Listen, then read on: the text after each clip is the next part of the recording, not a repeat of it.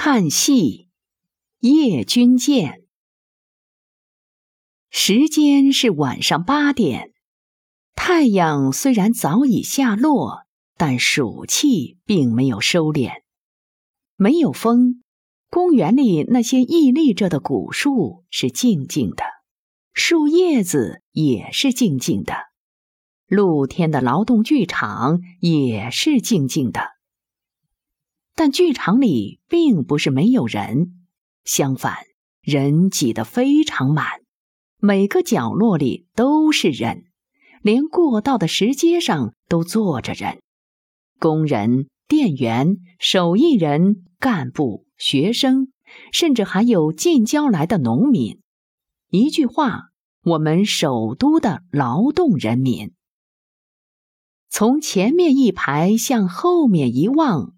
这简直像一个人海，他们所发散出来的热力和空中的暑气凝结在一起，照在这个人海上面，像一层烟雾。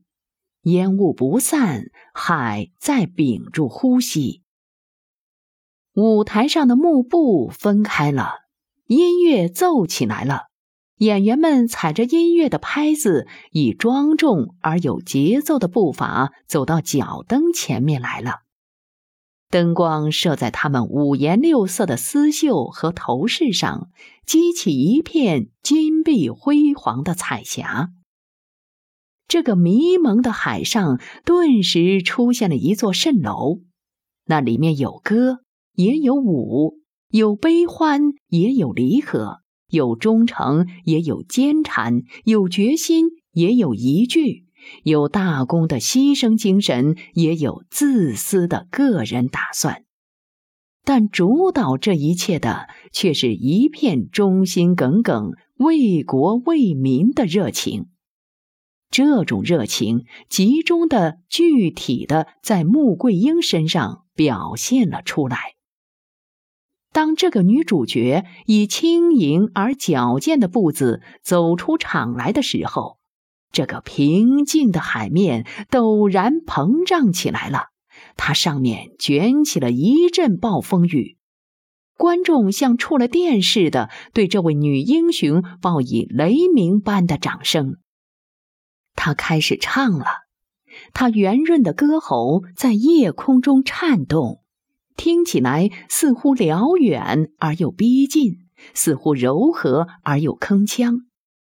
歌词像珠子似的，从他的一笑一颦中，从他的优雅的水袖中，从他的婀娜的身段中，一粒一粒的滚下来，滴在地上，溅到空中，落进每一个人的心里，引起一片深远的回音。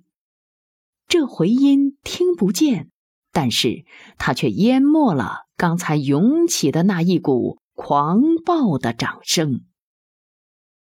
观众像着了魔一样，忽然变得鸦雀无声。他们看得入了神，他们的思想感情和舞台上女主角的思想感情交融在一起。随着剧情的发展，女主角的歌舞渐渐进入高潮。观众的情感也渐渐进入高潮，潮在涨，没有谁能控制住它。这个一度平静下来的人海又忽然膨胀起来，戏就在这时候到达顶点。我们的女主角也就在这时候像一朵盛开的鲜花，观众想要把这朵鲜花捧在手里，不让它消逝。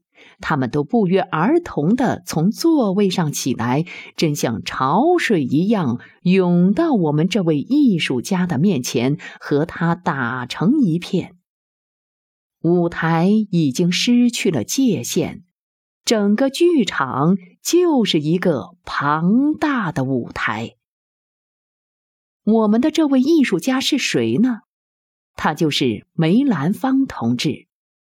过了半个世纪的舞台生活以后，在六十六岁的高龄，他仍然能创造出这样富有朝气的美丽形象，仍然能表现出这样充沛的青春活力，这不能不说是一个奇迹。